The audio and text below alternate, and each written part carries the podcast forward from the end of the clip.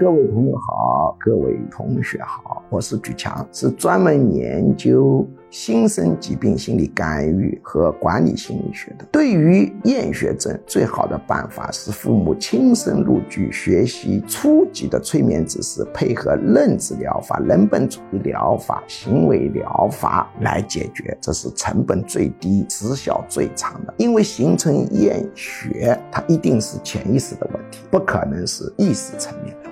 所以，我们一定要学习我们这里的一个课，叫做潜意识理论。那么，有的人说啊，由于我宣传读书痛苦论，导致孩子的厌学。那我改了，会不会孩子就会爱学习呢？不会的，因为创伤已经形成。任何心理创伤，通过语言的沟通是很难解决。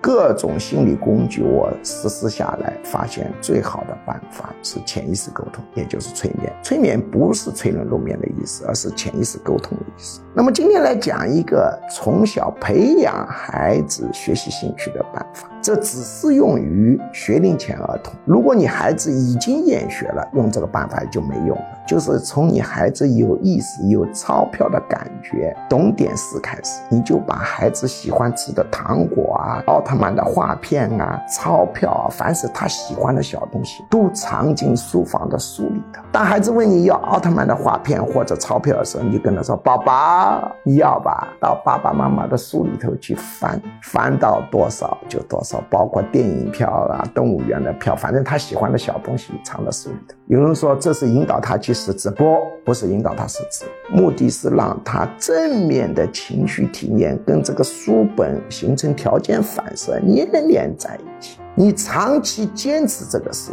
坚持三到五年。当孩子每次翻开书的时候，发现了奥特曼画片、糖果或者钞票，他心情是愉悦的，不断的跟书本粘连，一次、两次、十次、五十次没用的，要粘连好多年，他终身就会形成一个心理现象。他以后只要一拿开书，自己都莫名其妙的、无法控制的淡淡的喜悦感就弥漫全身。